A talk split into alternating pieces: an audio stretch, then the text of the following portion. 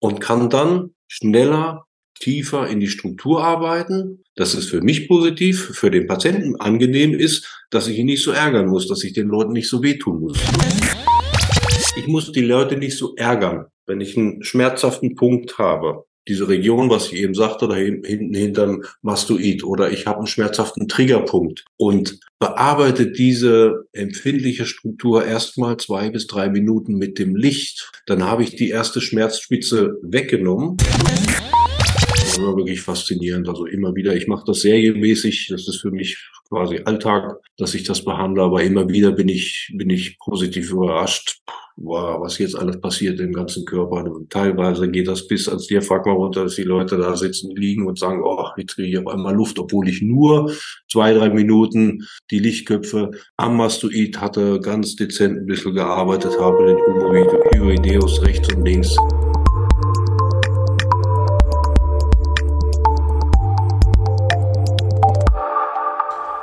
Herzlich willkommen zu einer neuen Podcast-Episode der Luxamed GmbH. Mein Name ist Patrick Walicek und dieses Mal habe ich Ihnen einen kleinen Mitschnitt mitgebracht und zwar einen Mitschnitt aus einem unserer letzten Webseminare mit dem Physiotherapeuten Matthias Rother. Es ging um das Thema Mikrostrom und LED-Lichttherapie in der Kombination.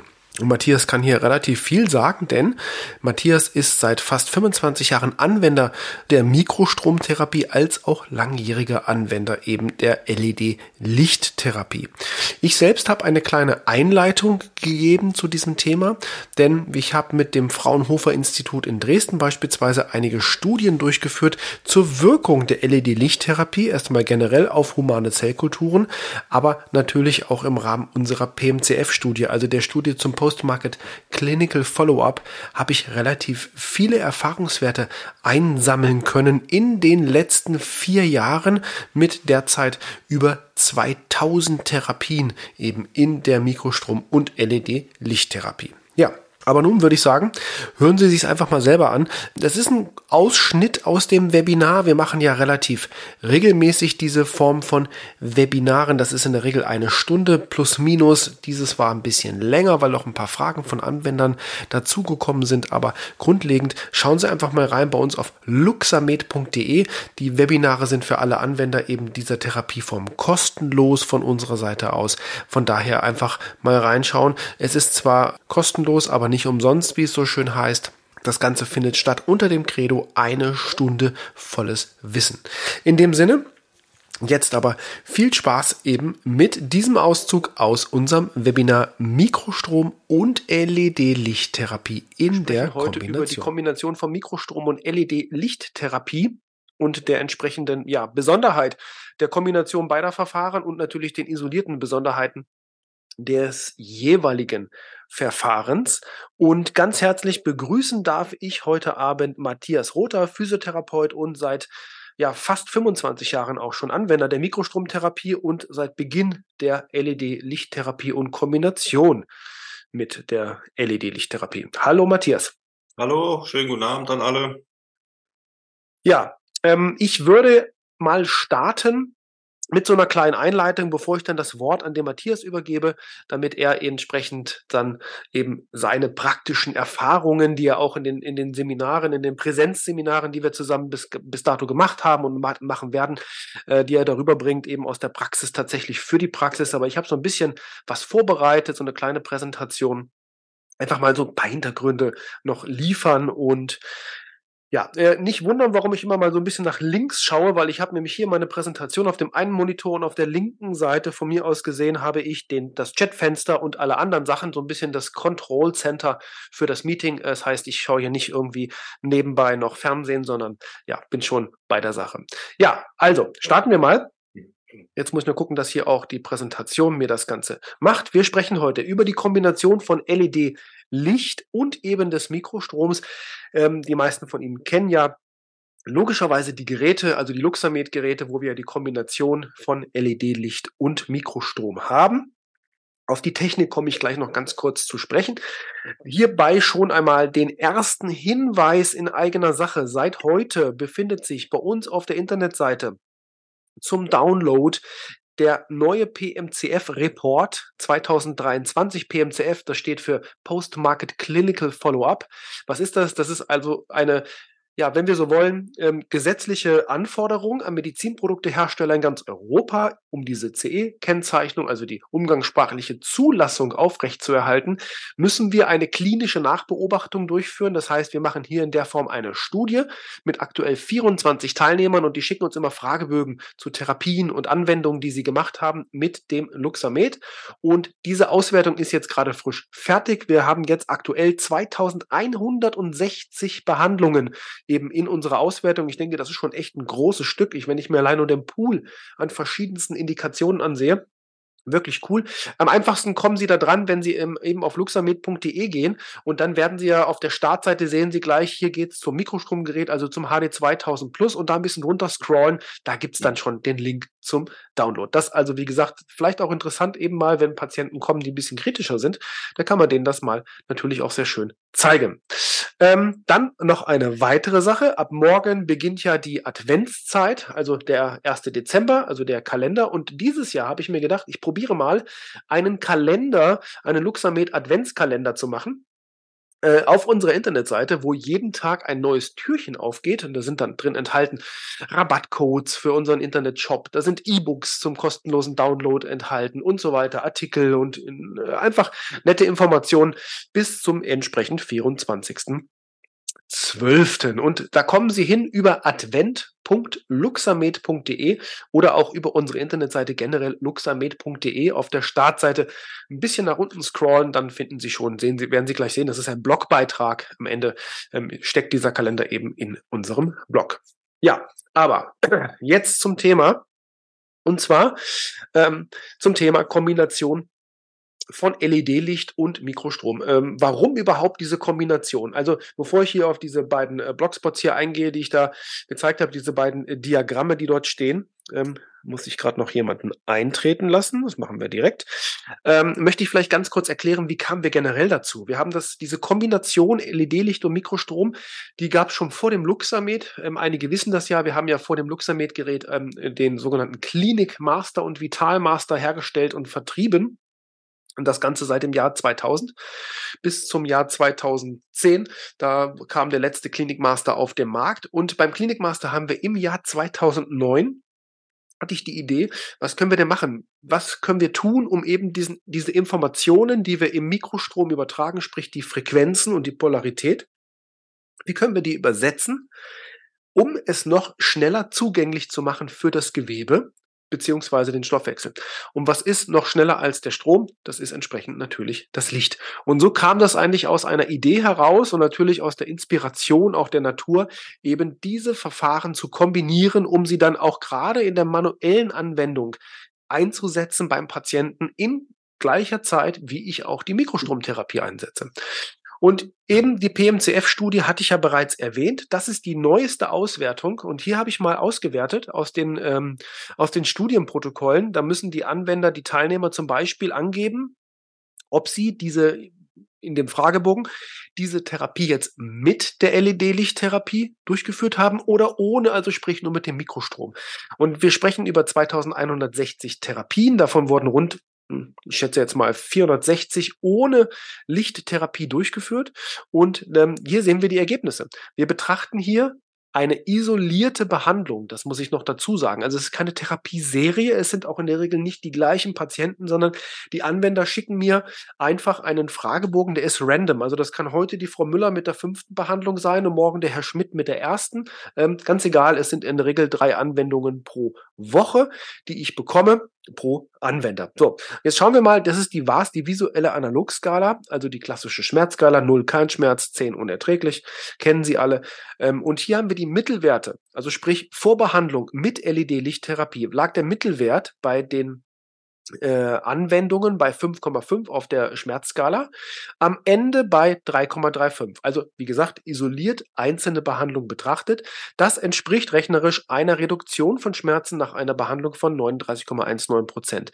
Dem gegenübergestellt, jetzt muss man natürlich sagen, gut, die Patienten, wo die LED-Lichttherapie nicht eingesetzt wurde, schienen schon anfänglich weniger Schmerzen zu haben als eben die, wo die LED-Lichttherapie eingesetzt wurde. Aber schauen wir mal die Reduktion uns an mit 32,6 Prozent, so ist schon zu sehen, aha, da passiert etwas. Also die LED-Lichttherapie ist durchaus ein wirksames Medium, um sie einzusetzen. Jetzt mal rein statistisch betrachtet. So, gehen wir weiter. Ähm, ja, Gucken wir uns den Mikrostrom, ich hatte ja gesagt, ich möchte noch so ein paar Grundlagen mit einbringen und zwar gucken wir uns den Mikrostrom generell an.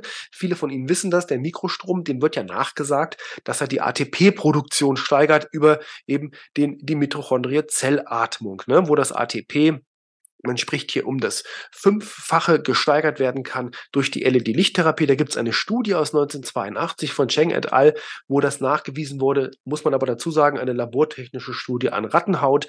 Aber nichtsdestotrotz, es ist de facto so, dass die Mikrostromtherapie die ATP-Produktion entsprechend steigern kann.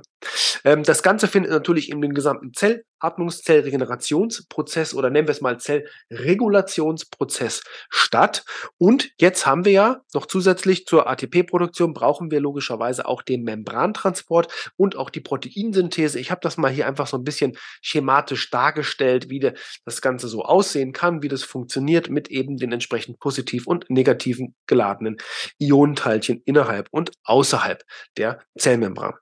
Kommen wir aber zur LED-Lichttherapie oder umgangssprachlich, wissenschaftlich auch bezeichnet als Photobiomodulation.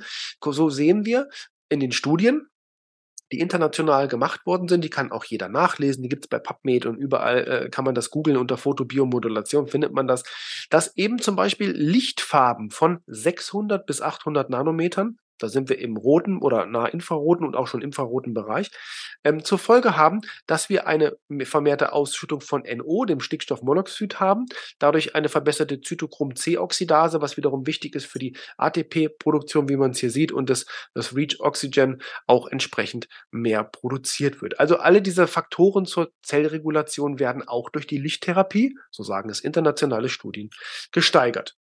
Das hat uns nicht gereicht. Ähm, so haben wir zum Beispiel jetzt hier beispielhaft äh, gesehen, das ist ein Originalfoto aus einer Studie, die wir durchgeführt haben am Fraunhofer Institut, wo es darum ging zu schauen, was macht denn der Mikrostrom? Wir haben ja anfänglich über den Mikrostrom, ATP, beim Brandtransport, Proteinsynthese etc. gesprochen, ATP.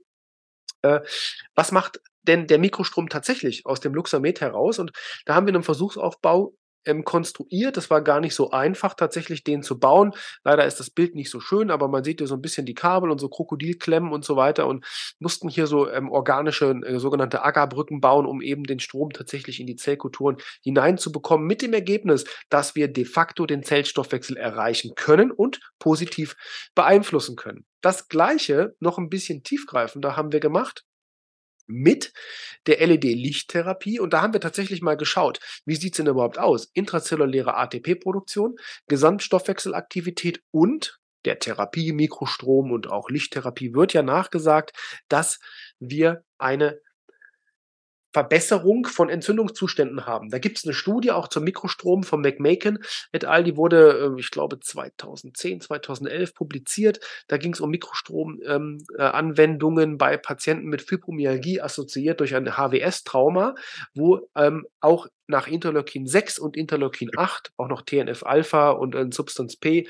etc. geschaut wurde. Wir haben jetzt in dieser Studie, um das erstmal schlank zu halten, denn sowas ist ja durchaus aufwendig, sowohl mhm. finanziell als auch zeitlich, ähm, zu schauen, was macht denn das Licht jetzt? Also wir haben hier jetzt geschaut, anfänglich erstmal, was macht das blaue Licht, was macht das rote Licht, weil das ja auf der Skala der, ähm, der der, der, des Lichtspektrums die beiden entgegengesetzten Farben entsprechend sind. Also hier rot dann Richtung Infrarot und natürlich blau Richtung Ultraviolett.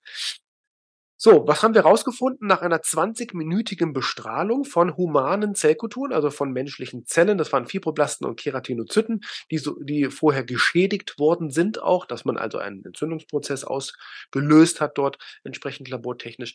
Gucken wir auf die Entzündungswerte, so können wir sehen beim beim roten Licht eine Reduktion von IL, also Interleukin 6, das ist ein Entzündungsmediator, wie auch Interleukin 8, eine Reduktion von 12,9 Prozent und IL8 9,8. Schauen wir aber mal beim blauen Licht hinein, sehen wir bei IL6 17,8 und 21,3 bei mhm. Interleukin äh, 8 entsprechend. Intrazelluläre ATP-Produktion können wir hier sehr schön sehen, dass die bei gerade dem roten Licht etwas höher ist als bei dem blauen Licht was ja auch logisch ist von der Herleitung. Ich meine, gerade die Rotlichttherapie, die eben zur Anregung des Gewebes etc. genutzt wird. Das mal so ein bisschen da, dazu. Ich habe das hier nochmal ein bisschen aufbereitet. Also 17,3 sehen wir bei ähm, Interleukin 8 wir sehen die ATP-Produktion bei, oder die Stoffwechselaktivität, Entschuldigung, ist die Stoffwechselaktivität bei vorgeschädigten Zellen, das muss man dazu sagen, also die sind geschädigt worden durch mhm. eine entsprechende Zugabe von 6,9 mhm. und hier haben wir auch nochmal die ATP-Konzentration äh, von 6,3 Prozent nach, wie gesagt, 20 Minuten Bestrahlung. Jetzt haben wir ja aber noch beim HD 2000 Plus speziell noch die Farbe Grün hinzugenommen. Warum haben wir das gemacht? Grün ist eine Licht, übrigens, die Farbe liegt genau zwischen den beiden Wellenlängen. Also sprich, wir haben ja die 625 Nanometer bei dem roten Licht. Wir haben die ähm, ach, äh, die, die, die 465 Nanometern bei dem blauen Licht, genau. Und genau dazwischen, wenn wir die Mittel, den Mittelwert nehmen, haben wir die Farbe grün und die haben wir hier auch da dargestellt und im HD 2000 Plus enthalten. Und da gibt's auch viele Studien, da haben wir selber keine Studie zu durchgeführt, also haben uns da rein auf die Literaturanalyse gestützt. Aber ganz, nein, ganz aktuell nicht. Aber aus 2022 hat das Time Magazine einen Artikel dazu veröffentlicht, wie grünes Licht beispielsweise bei Fibromyalgie und Kopfschmerzen äh, relativ gute Ergebnisse erzielt hat. Also äh, durchaus interessant und wir sehen es aus der Praxis. Der Matthias wird es gleich auch erwähnen, wie das Ganze in der Praxis aussieht. Ähm, so, gehen wir weiter. Ähm, mal so ein paar Beispiele, bevor dann, wie gesagt, Matthias aus, dem, aus der Praxis herauskommt. Wo kann ich das Licht jetzt parallel zur Mikrostromtherapie einsetzen? Na, natürlich alles, was so im muskulären, Weichteilbereich äh, liegt. Also zum Beispiel Triggerpunkte im Reflexmuskelsystem. Äh, da kann ich es sehr, sehr gut einsetzen, wie hier am Beispiel des, des Piriformis. Äh, natürlich auch an anderen äh, Triggerpunkten beziehungsweise Muskelbereichen mhm. kann ich es sehr, sehr gut einsetzen. Und hier auch mal ein Beispiel, also hier zum Beispiel Ceratus anterior auch natürlich, da kann ich es einsetzen. Also alles, was die Triggerpunkte und natürlich speziell den Reflexmuskelbereich betrifft, kann ich es sehr, sehr gut und sehr, sehr schnell einsetzen. Aber auch hier mal etwas, äh, Knochenmarksödem, ja durchaus eine langwierige Erkrankung im, im Hüftkopf. Das ist jetzt hier natürlich eine Kombinationstherapie gewesen. Also wir sehen hier die Anlage der Klebeelektroden. Sieht ein bisschen wild aus, aber am Ende geht es darum, Entschuldigung, die Lymphe in der jeweiligen Extremität zu steigern und dann natürlich hier lokal ähm, den entsprechenden Hüftkopf beziehungsweise das Knochenmarksödem einmal mit den Mikrostrom zu durchfluten und zusätzlich das LED-Licht draufzugeben und dann wurde hier noch Vitamin D und so weiter mit entsprechend substituiert. Ist ein Fallbeispiel von unserem Arzt, von dem Dr. Voracek aus 2023, also recht aktuell.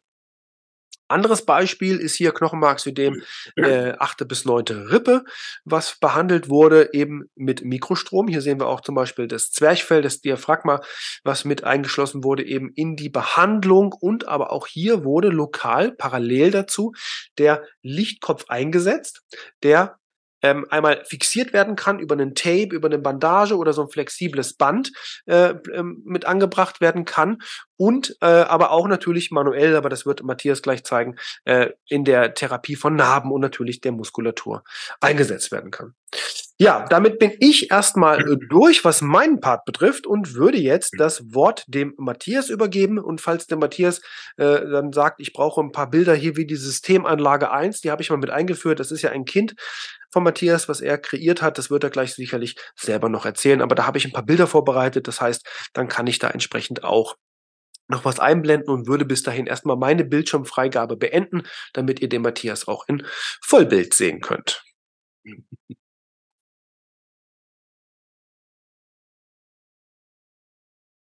So, na, bin ich zu sehen? Ich weiß es nicht. Ja, du bist zu sehen. Du kannst. Ich bin zu sehen. Okay, gut. Also nochmal Hallo an alle. Ähm, ja, der Patrick hat ähm, gerade eine kleine Einführung gegeben, äh, was Licht und, und Elektrodenanlagen ähm, betrifft. Ähm, wie wir das alles einsetzen können, da gibt's eine, eine erhebliche, nennen wir es mal, äh, individuelle Bandbreite. Ja, ähm, dieses Thema Elektronenanlagen, wie lege ich bei welcher Indikation am geschicktesten an? Ähm, das ist ein großes Thema. Da gibt es, äh,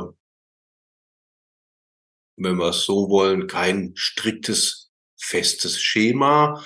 Und äh, was wir auch bei unseren Seminaren oder in Gesprächen und, und Austausch immer wieder feststellen, äh, entwickelt da jeder so ein Stück weit auch so seine seine eigene Systematik und hat sein, sein, sein Denkmodell dahinter, ähm, wie er das ähm, anlegt und für richtig hält und für geschickt hält und, und ähm, die Ergebnisse, die, die entsprechenden Therapieergebnisse, die positiven, geben dem jeweiligen Anwender dann auch recht.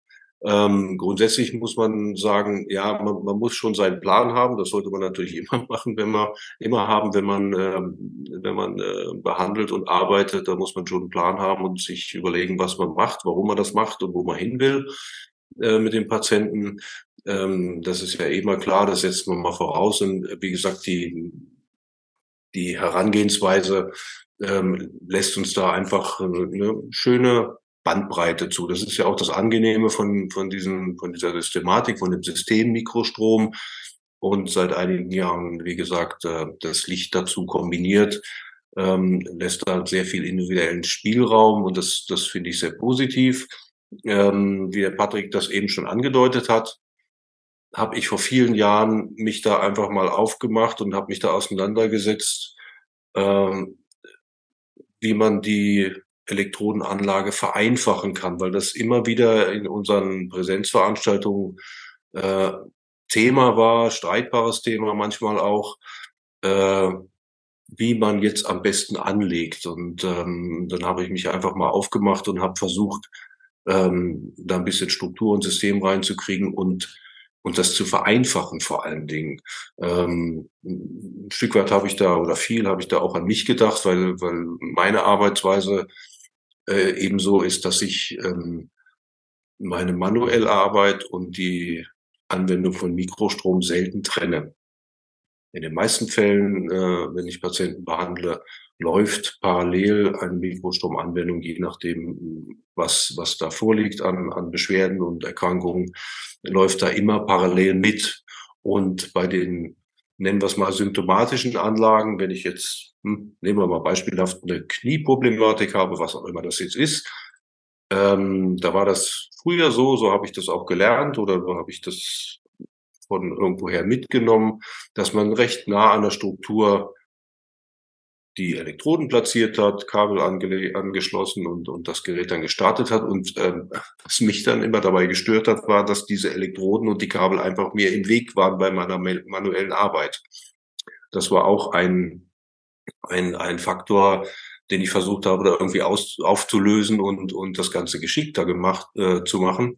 Ähm, und da bin ich dann eben auf diese Systemanlagen, wie ich sie dann äh, genannt habe, gekommen, ähm, die ich fast ausschließlich einsetze. Vielleicht, Patrick, vielleicht kannst du mal Systemanlage 1 aufrufen, dass wir das, dass wir die Grafik noch mal sehen. Vielleicht ist das möglich. Ja, sehr gerne. Moment, kommt ja, sofort. Mein Gesicht ist nicht so schön, das muss man nicht sehen. Ich glaube, die Stimme reicht. Moment, das kommt sofort, das ganze ja, Bild. Ja. Nur keine Eile. Ähm, ja, ich kann ja dabei schon mal weiterreden. Also ich habe, ich habe äh, zwei Systemanlagen kreiert. äh, die Unterscheidung ist also die Systemanlage 1. Ähm, das ist eine Gesamtkörpersystemanlage beziehungsweise Systemanlage für die untere Extremität. Ja, lass mal das erste Bild, das ist ganz cool, danke. Ähm, so, da sehen wir ja, dass wir zwei Kanäle, also den Kanal A, das ist der grüne, äh, anlegen an den Außenknöcheln, sagen wir mal. Oder wenn ich eine Fußverletzung habe, dann gehe ich natürlich noch weiter distal auf den Fußrücken. Den Kanal B lege ich an den Innenknöcheln an oder äh, optional natürlich da auch noch weiter distal gehen, wenn ich da unten eine Verletzung habe, beziehungsweise wenn ich, wenn ich den Hintergedanken habe, ja gut, äh, das ist doch mehr systemisch, wenn ich da unter die Fußsohle gehe, da ist der Akupunkturpunkt Niere 1, da ist der, der distale Beginn der, äh, der Lymphbahn. Das kann man so natürlich auch anlegen, das ist überhaupt kein Problem. Ähm, und äh, so wie das, so wie die beiden blauen und die grüne Linie das schon anzeigen, äh, läuft im Prinzip der jeweilige Kanal hoch zum Zentrum, zum Becken und dann wieder zum anderen Bein runter. Das hat für mich äh, auch eine, äh, einen, systemischen Effekt auf das Körpersystem. Ja, wenn wir uns überlegen, die, die, die Wirbelsäule, nennen wir es mal, das ist unser Informationskanal. Da ist die zentrale Innervierung. Da von dort gehen im Prinzip alle Reflexbögen aus, äh, die Nervenversorgung und so weiter und so fort, die, die Dermatome und, und was es alles da gibt. Ähm, das wird durch diese Anlage alles mit bearbeitet, behandelt. Also da laufen Strompotenziale, kommen da auch an. Ähm, das ist für mich das Systemische dabei und, und äh, mit vielen, vielen, vielen Behandlungen konnte ich das auch bestätigen. Ja. Ähm, so, jetzt haben wir dann, das sehen wir das so, das, na, ja, ist egal.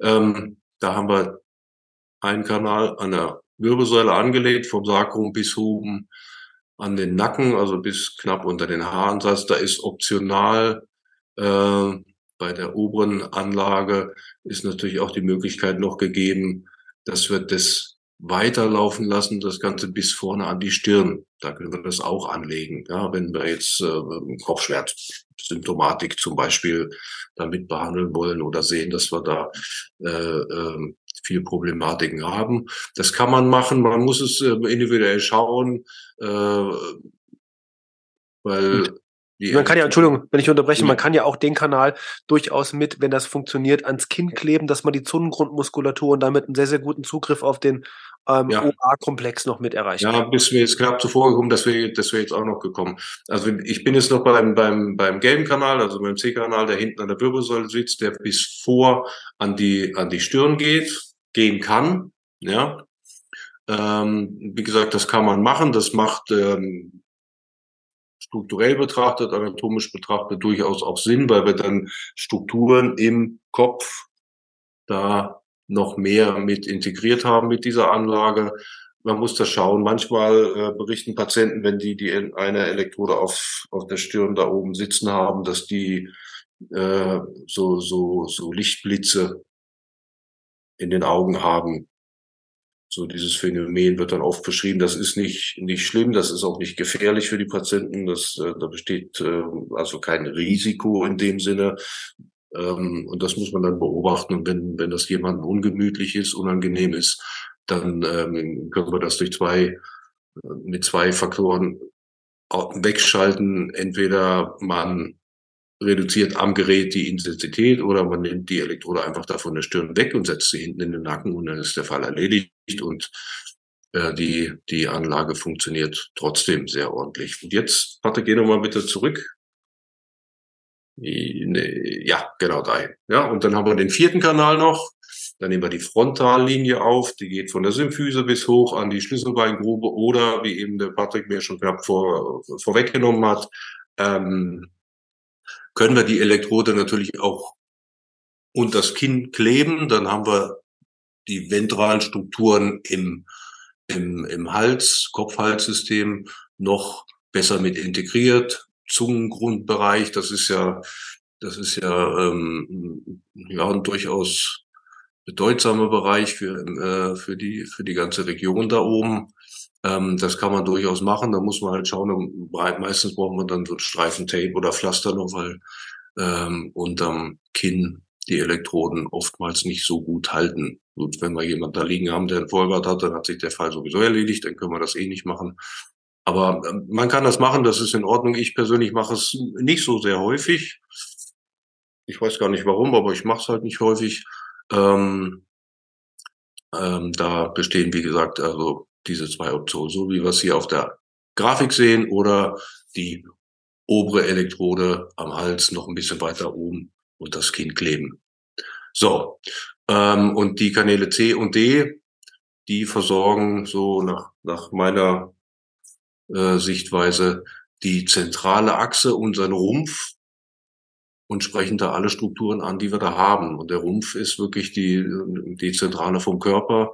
Äh, bei der Wirbelsäule hinten, Rücken, das habe ich gerade eben schon angedeutet, Rückenmark, Grenzstrang, ähm, alle, alle Dermatome, alles wird von dort versorgt.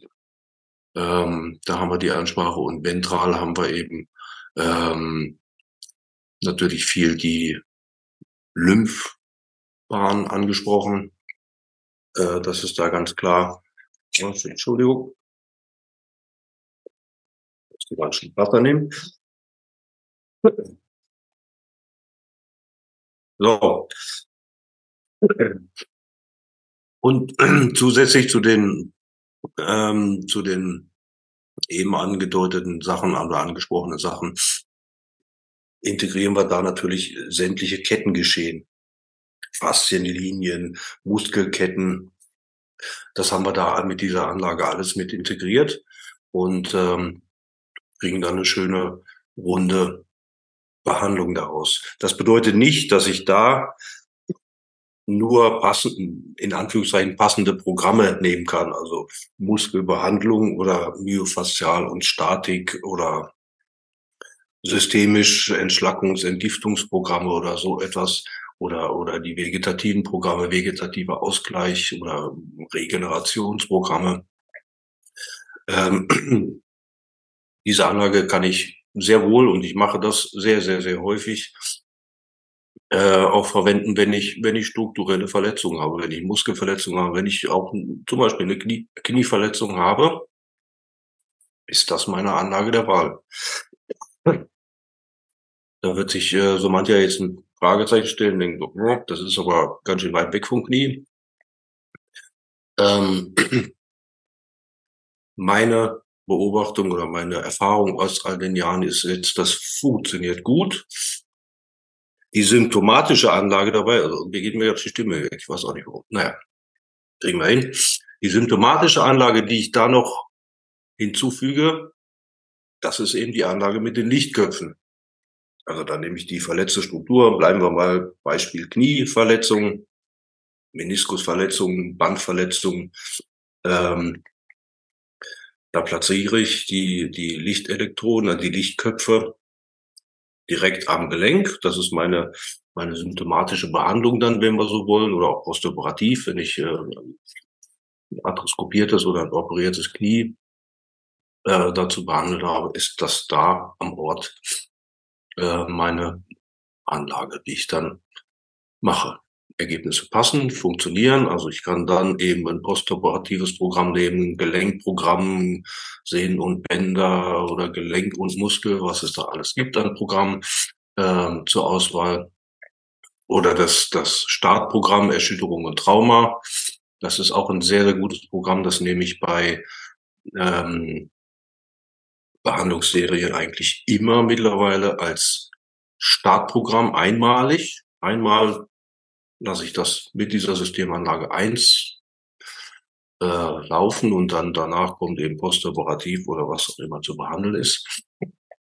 Das Programm Erschütterung und Trauma ähm, reguliert mir erstmal so das ganze Körpersystem ganz ordentlich und glättet das alles sehr schön. Das ist so meine Beobachtung jetzt, seit ich damit arbeiten kann. Das sind jetzt auch schon einige Jahre. Ja, ähm, nicht so lange. Das gibt es erst seit anderthalb, seit zwei Jahren ungefähr. Zwei Jahren. zwei Jahre sind das richtig bei dem letzten Update, ja. Ja, das Programm Erschütterung und Trauma ist im Prinzip, wer sich so ein bisschen mit der frequenzspezifischen Therapie auseinandergesetzt hat, ja. ist das ein Konglomerat aus dem sogenannten Concussion-Protokoll von der Frau Dr. McMakin und wir haben ja eben die Möglichkeit beim Luxamed Frequenzen ja zu scannen und zu gucken, welche sind jetzt nun mal äh, äh, mhm. vorrangig notwendig fürs Gewebe, mhm. eben auf Basis von Aufladung, Entladung etc. Und wir haben den gesamten Pool eben des Concussion-Protokolls in seinen gesamten Auslobungen dort hineingepackt, weil ich äh, seinerzeit eben mit Frau McMakin da in Kursen da auch drüber gesprochen habe und ja, so konnten wir das Ganze da reinpacken und es funktioniert tatsächlich sehr, sehr gut, eben auch für chronische Schmerzen. So hat sich damals auch ja. mir einem Kurs erzählt, dass ja nicht, es geht ja nicht um äh, äh Traumata an sich, sondern natürlich kann der nee, ist, nee. kann, sondern ist der chronische Schmerz natürlich für das Nervensystem auch ein ja, Trauma, ja. ganz klar. Und da drin enthalten sind auch Frequenzen, die tatsächlich das Schmerzgedächtnis beeinflussen. Mhm und einen Zugriff darauf haben. Deswegen bietet sich das durchaus an. Ähm, wie würdest du denn jetzt mal ganz praktisch betrachtet auch hier ja. jetzt bei dem Kniepatienten, also die Lichttherapie einsetzen? Klebst du das Ding auf oder arbeitest du manuell? Wie, wie machst du das? Also mal so rein richtig praktisch ich, gezeigt, ich, sozusagen. Ich mach, wie machst du das? Ja, ich, ich mache beides. Ich, wenn ich beim Patienten bleibe, was ich am meisten, was ich am meisten tue, ähm, dann arbeite ich in dem Bereich äh, mit den Lichtköpfen am, erstmal an Muskeln.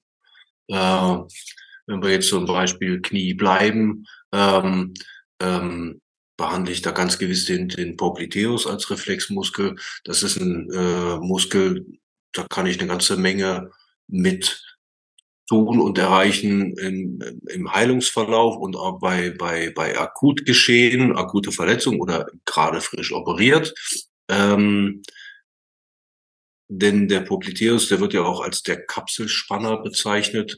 Äh, wenn ich da die Spannung reguliere, dann, dann, dann geht da ganz viel, hopp, ist die Folie weg. War das Absicht? Ja, ja, das war natürlich Absicht, ja. Ah, das war Absicht, okay, gut. dann, ähm, dann kriegen wir da sehr viel, sehr viel Druck aus, aus dem Gelenk raus. Das kriegst du auch ähm, häufig als, als relativ direkte, äh, zeitnahe Rückmeldung vom Patienten, dass, dass jetzt die Spannung, das Spannungsgefühl im, im, im Gelenk nachlässt. Ja. Wie ich das mache, das ist ganz einfach. Ursprung und Ansatz. Ah, da ist es, Patrick, du arbeitest perfekt zu. Super, vielen Dank. Ähm, ich platziere die beiden Lichtköpfe auf Ursprung und Ansatz des Muskels, lass die da ähm, anderthalb, zwei, zweieinhalb Minuten. Ähm, bei diesem Muskel ist es, ähm, kann ich, kann ich das relativ, relativ oberflächlich finden, Ursprung und Ansatz.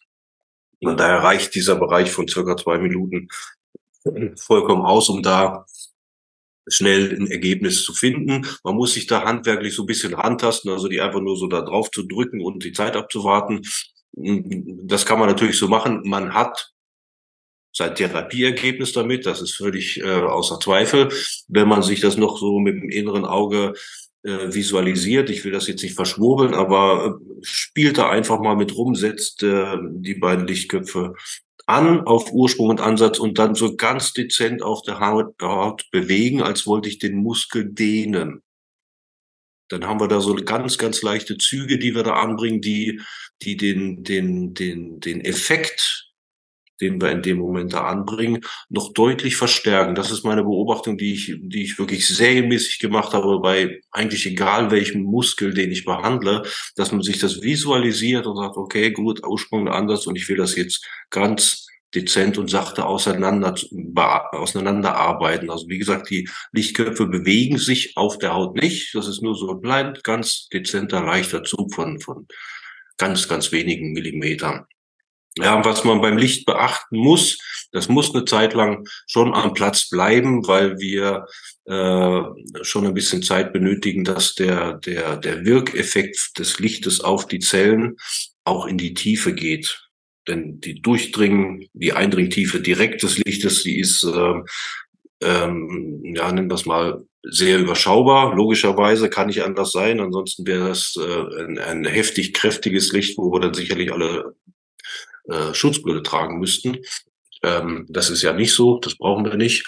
Und von daher müssen wir, um den Effekt in der Tiefe zu erzielen, ich glaube, da, da Patrick hat da mal was gefunden in der Literatur, dass rein theoretisch, rein rechnerisch eine Eindringtiefe von um die 20 Zentimeter möglich ist bei entsprechender Zeitdauer. Das heißt also, es ist nachgewiesen, dass wir auch in die Tiefe kommen, aber es braucht eben seine Zeit.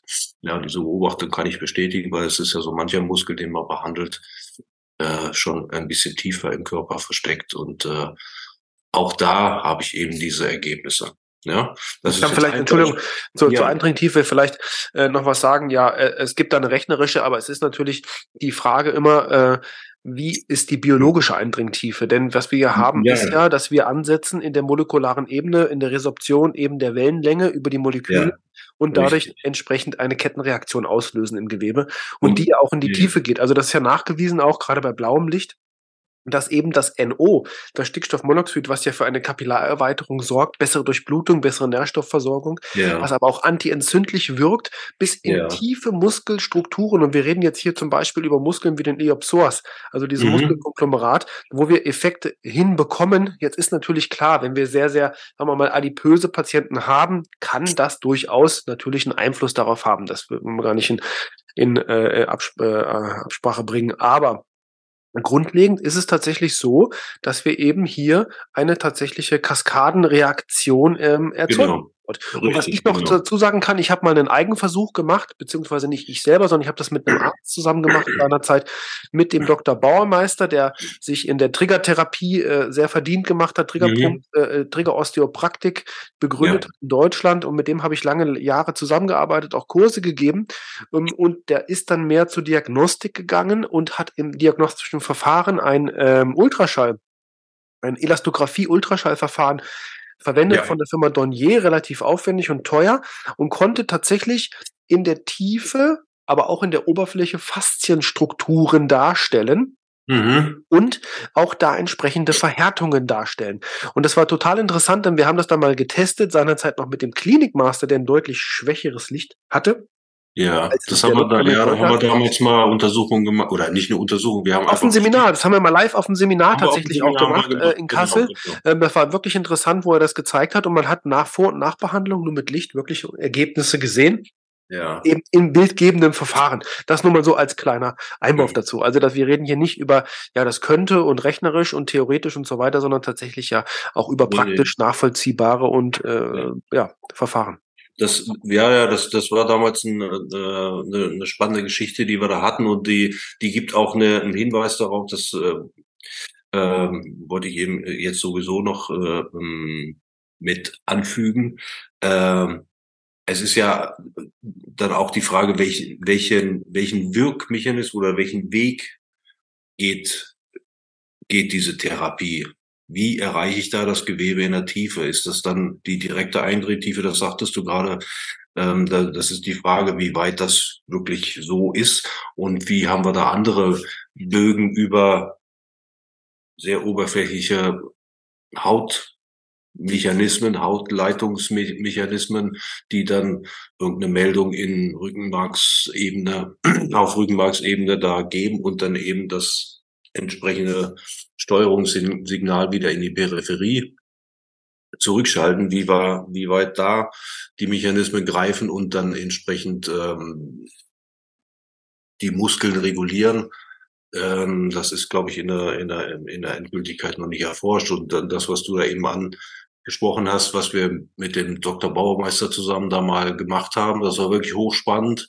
Ähm, denn da, da habe ich also ich, ich kann das ja sagen, ich habe Dichter behandelt ähm, und ich habe die Strukturen, die der Dr. Bauermeister vorher mit diesem äh, 3D-Ultraschall äh, dargestellt hat, ähm, und dann nach der Behandlung wieder, da habe ich diese Strukturen, die er da abgebildet hat, gar nicht direkt behandelt, sondern ich habe, ich habe über mein, über dieses, nicht mein Reflexmuskelsystem, um Gottes Willen, das habe ich, das habe ich auch mal gelernt, das habe ich nur übernommen von meinen damaligen Lehrern und habe äh, Reflexmuskeln behandelt und dann haben wir an ganz anderen Stellen die Regulationseffekte gesehen. Das war auch äh, für mich das Spannende und Faszinierende, weil, weil, weil da viele gesagt haben, ja, du mit deinem Reflexmuskelsystem, das funktioniert doch hinten und vorne. Und da hatten wir ähm, dann, dann mal den, den bildhaften Nachweis, dass äh, dass der Körper eben schon über solche Kettengeschehen und Reflexgeschehen, Reflexmuskelgeschehen einfach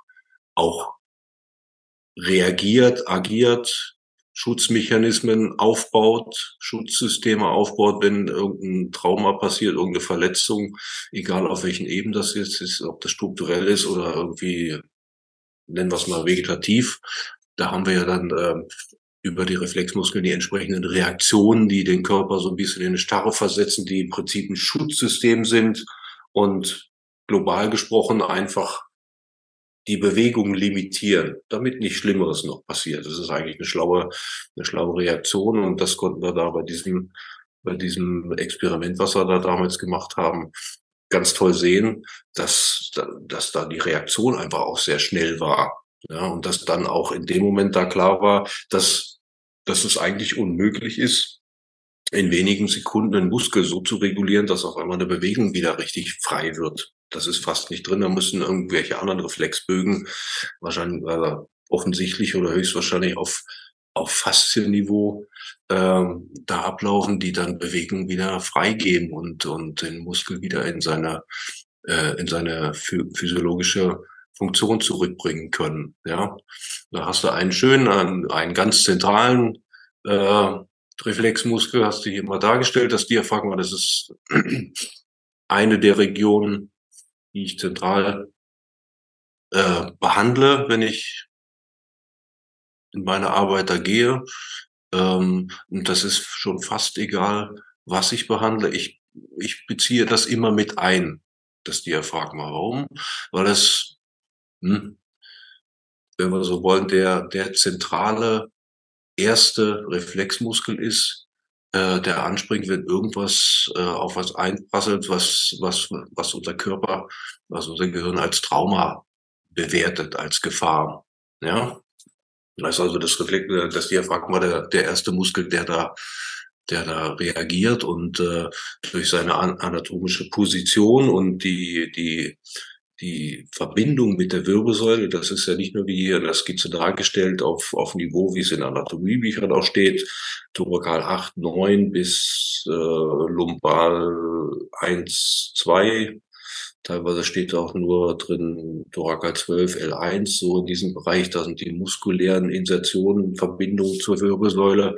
Ähm, aber da gibt's noch Faszienzüge und die, die äh, machen dann die Verbindung des Trachets zur Wirbelsäule bis weit in die äh, Lendenwirbelsäule runter, bis L3, L4 und nach Kranial hoch äh, bis zur oberen Brustwirbelsäule, Thorakal 3, 4 etwa. Das heißt, fast die komplette Wirbelsäule hat da eine Verbindung und wenn das Zwerchfell in eine pathologische Spannung geht, in einen Spasmus geht, dann zieht das seine Wirbelsäule ja, mal so sehr, sehr einfach äh, formulieren und limitiert dadurch überall Bewegungen. Das können, das kann man testen, man kann das global an der Schulter testen, die Schulterbeweglichkeit, die Rotationsbeweglichkeit, einfach nur schematisch mal Außenrotation testen, die Diaphragma behandeln, wieder die Außenrotation testen und ihr werdet einen Unterschied sehen.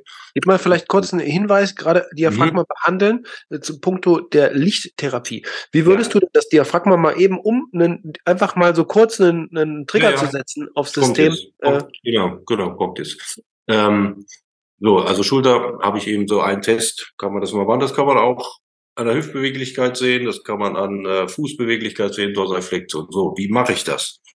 Ähm,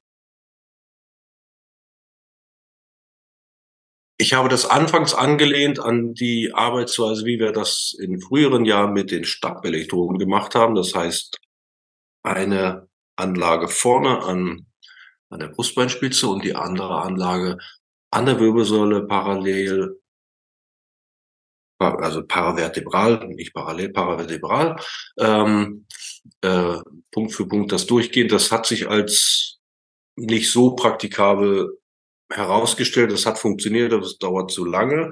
Ich mache das jetzt eher so, dass ich äh, ähm, die Lichtköpfe am Rippenbogen ansetze und parallel dazu oder gleichzeitig dabei auch mit meinen Fingern da schon ein bisschen äh, manuell tätig bin.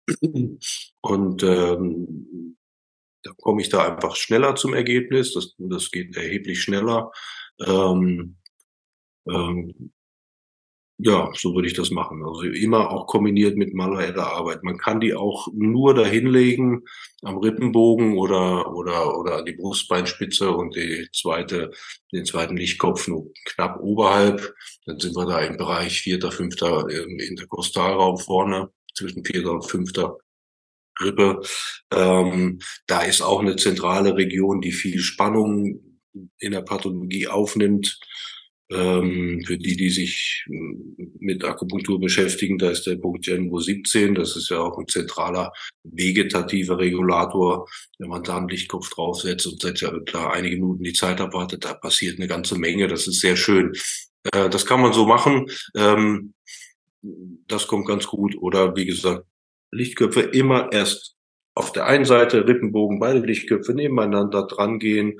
Vorher mal, einfach um das kennenzulernen, evaluieren, wie komme ich denn da unter den Rippenbogen drunter? Da muss ich ja drunter, wenn ich das manuell ein bisschen auch aufdehnen möchte. Äh, ähm, erstmal das Evaluieren, wie ist da die Spannung, Lichtköpfe, zwei, drei Minuten dran setzen, ganz sachte, wie ich das eben beim Popliteus schon äh, angedeutet habe, so eher visualisieren. Ich ziehe da so ein bisschen dran, bewege die Lichtköpfe aber quasi nicht. Ja, erst auf der einen Seite und dann auf der anderen Seite. Das, ähm, das funktioniert sehr gut und, und geht recht schnell. Einige Minuten brauche ich dann nur Zeit.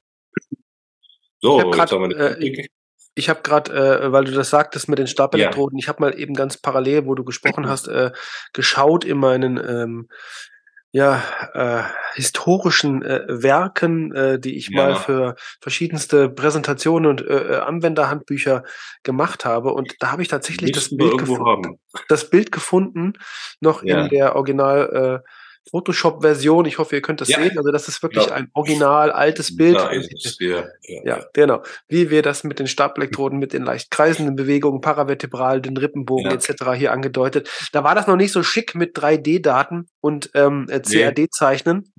Aber wir müssen überlegen, das ist äh, das Bild. Äh, ich gucke mal gerade, ob ich das sagen kann. Nur mal vielleicht, wahrscheinlich interessiert das die meisten überhaupt nicht.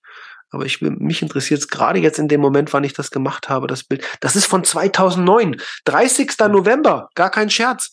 Original. Ja, ja. Das ist der 30. November. Genau okay. heute. Das ist ja unfassbar. 30, es ist wirklich wahr. Ja, 30. November. Ich gebe das auch frei, dass mir das geglaubt wird. 30. November 2000 um 17.01 Uhr wurde dieses Bild erstellt.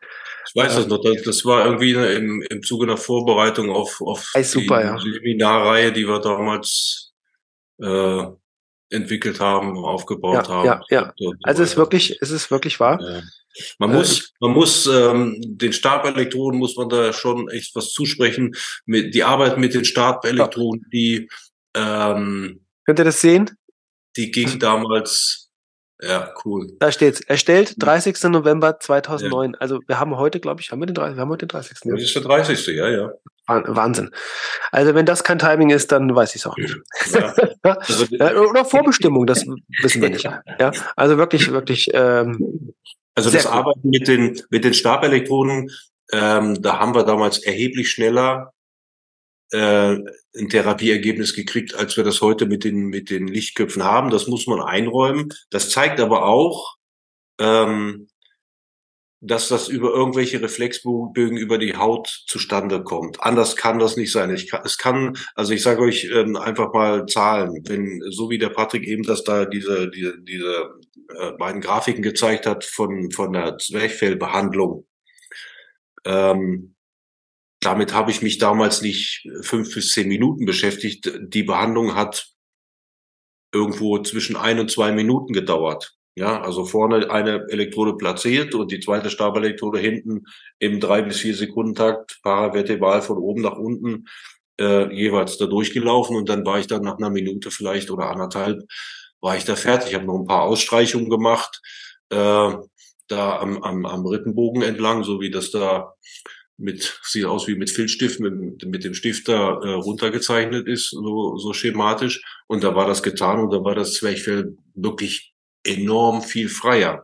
Da brauchen wir heute, das müssen wir einräumen, mit dem Licht ein bisschen mehr Zeit, weil das Licht halt ein bisschen mehr braucht. Aber eben, es zeigt auch, das muss über irgendwelche oberflächlichen Reflexbögen laufen. Also das kann nicht sein, dass wir in so kurzer Zeit wirklich das Muskelgewebe ähm, erreichen. Das ist eigentlich nicht möglich. Aber ja, spielt keine Rolle. Die Elektroden, die Stabelektroden haben wir heute nicht mehr zur Verfügung. Es sei denn, man hat noch so ein altes Gerät, wo es die noch gab. Nein, das ist nicht ganz richtig. Da kann ich vielleicht kurz was zeigen.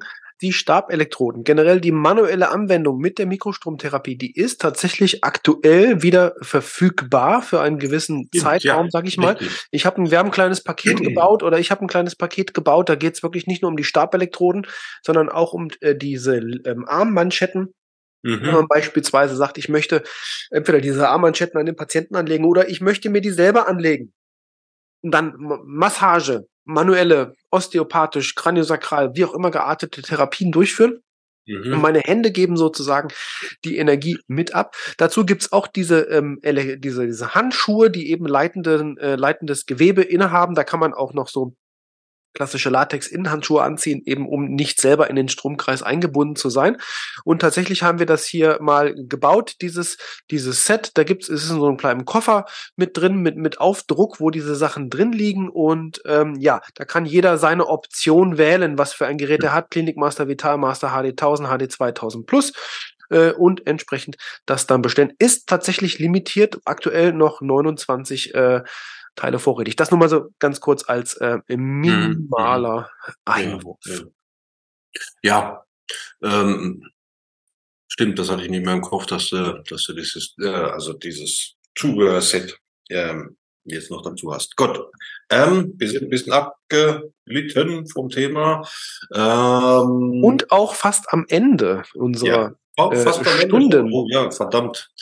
Ähm, aber da müssen wir es ein bisschen noch vervollständigen. Kannst du bitte ganz kurz nochmal Systemanlage 2, dass wir das einfach nur sehen? Die Grundschematik habe ich ja dargelegt, die von der Systemanlage 1. Die Systemanlage 2 ist hm, platt gesprochen für die obere Extremität, wenn wir es mal so wollen. Ja, also das, das Grundschema ist, ist ähnlich wie bei der Systemanlage 1. Also wir haben die Zentralachse, den Rumpf, ventral und dorsal mit zwei Kanälen versorgt äh, und dann in ihr die, die Hände, Arme über die, über die Hände, äh, den Kanal A. Bei mir ist es so, der Kanal A auf die, die Tabatière, also da wo Dickdarm 4 ist, und den B-Kanal auf die Handinnenfläche, so am, am Handgelenkpuls da in der Region. Da lege ich das so an. Ähm, zum Beispiel bei Schulter-Nackenproblematiken, bei Schulterverletzungen, bei Ellbogenverletzungen äh, funktioniert das für mich sehr gut, wobei ich da sagen möchte, noch anmerken möchte, ähm, bei so mancher Schulterproblematik, die keine valide Verletzung darstellt, sondern äh, irgendwie chronische Schulterbeschwerden, nennen wir es jetzt mal so. Solche Diagnosen kriegt man ja oft auf den Rezepten. Ähm, da steckt nicht selten ein statisches Problem dahinter. Das heißt, irgendwo sind die Leute schief, entweder vom Nacken ausgehend oder unten am Becken ist irgendwas oder es ist eine alte Knieverletzung, eine alte Fußverletzung, die äh, nicht optimal ausbehandelt ist und, und regeneriert ist und dadurch einfach den Bewegungsablauf aus der Symmetrie befördert hat was dann in der Folge gern dann auch mal im, im, im Schulterbereich äh, Probleme macht. Also ich habe so manche chronische Schulterbeschwerden, die ich über die Systemanlage 1 behandle. Das will ich nur mal so als Randthema noch hernehmen, ähm, weil das einfach dann, in, wenn ich es dann entsprechend befundet habe, ein Gesamtstatikproblem ist, wo ich dann sage, gut, das ist bei dem Sportler die alte Fußverletzung, die ist nicht optimal äh, ausbehandelt und deswegen hat er jetzt an seinem Wurfarm die Problematiken. Es ist gar nicht mal eine Überlastung, sondern es ist einfach, weil das System in sich nicht optimal funktioniert. So, das dazu. Ähm, Patrick, wie viele Minuten haben wir noch? Offiziell bis um neun, das weiß ich. Das weiß ich nicht. Nee, eigentlich bis äh, 20.45 Uhr und dann haben wir noch Fragen und Diskussionsrunde. Also oh, wir sind schon okay. weit drüber, dass die ja Frag mal hatten.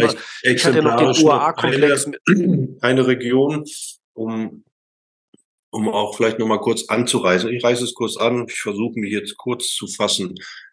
OAA-Komplex, Komplex, das ist ähm, für mich die Schlüsselregion eins, ähm, die ich da viel mitbehandle äh, oder sehr, sehr oft auch als Start in der Startbehandlung in der ersten Sitzung äh, anbehandle. Warum? Äh, um eine Systemöffnung zu kriegen, wie, wie ich das vorhin schon sagte, Stromprogramm, Erschütterung und Trauma. Das ist die, nennen wir es mal Biochemie über den Mikrostrom. Ähm, und manuell in Kombination mit Licht, komme ich gleich noch zu, äh, diese Region Oxywood Atlas Axis. Warum ist die so wichtig? Nicht nur zu schauen, ist der Atlas perfekt in der Symmetrie, ja oder nein, ist er irgendwie verschoben in irgendeine Richtung. Ähm, das gibt es natürlich, das gibt es gar nicht so selten. Ich habe noch nicht viel Nacken in der Hand gehabt, wo der Atlas wirklich perfekt in der Symmetrie stand. Ähm, ähm, diese Region behandle ich ganz viel mit. Lichtköpfe setze ich dazu ein. Die setze ich einfach hinters Mastoid, rechts und links, dran setzen, ganz dezenten Zug, ganz dezente Traktion, auch da mehr visualisiert als wirklich valide gezogen, in Traktion bewegt, sondern wirklich eher visualisiert. Und ähm, das ist eine schöne Entlastung und Regulation. Wenn wir das vorher angeschaut haben, haben den Querfortsatz vom Atlas, der ist dann Beschwerden sehr gerne ganz fies schmerzhaft, ja, und die entsprechenden Muskeln dazu. Ähm, die Scaleni Sternocleidomastoideus, ja, das sind alles so Sachen, die, die sind bei mir im zweiten und dritten Schritt erst wichtig. Was für mich ein ganz wichtiger Muskel ist in, dieser, in diesem Bereich, ist der Homohyoideus. Der hat eine ganz tolle systemisch regulierende Wirkung. Kann ich nur empfehlen, den da mit zu behandeln als Startbehandlung. Dann kriegen wir systemisch so viel Öffnung.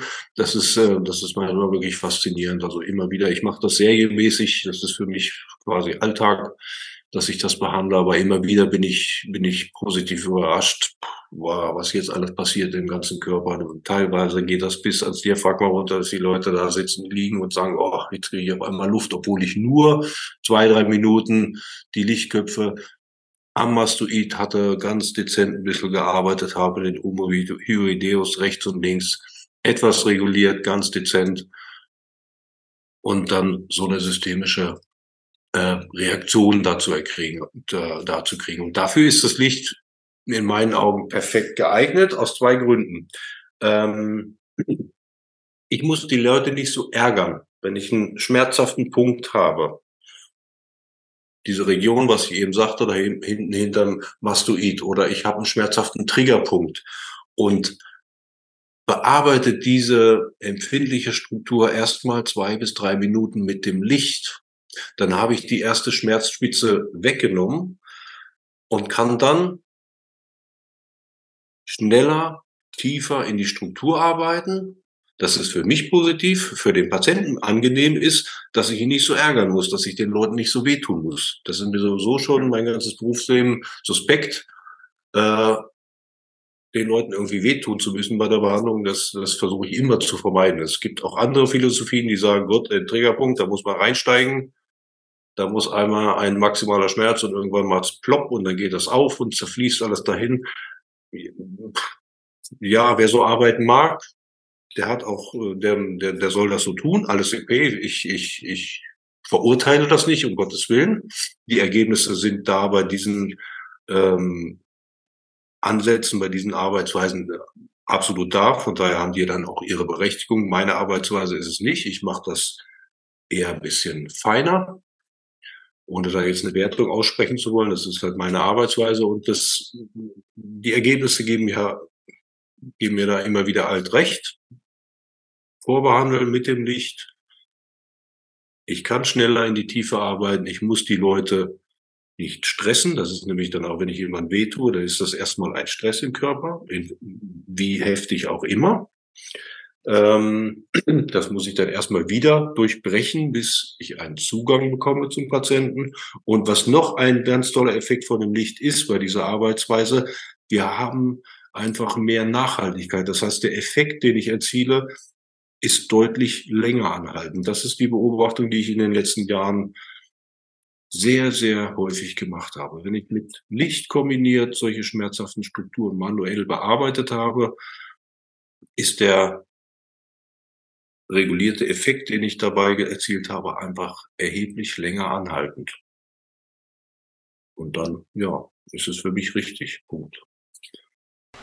Und da sind wir auch schon am Ende dieses Mitschnittes aus unserem letzten Webseminar mit Physiotherapeut Matthias Rother zum Thema Mikrostrom und LED-Lichttherapie.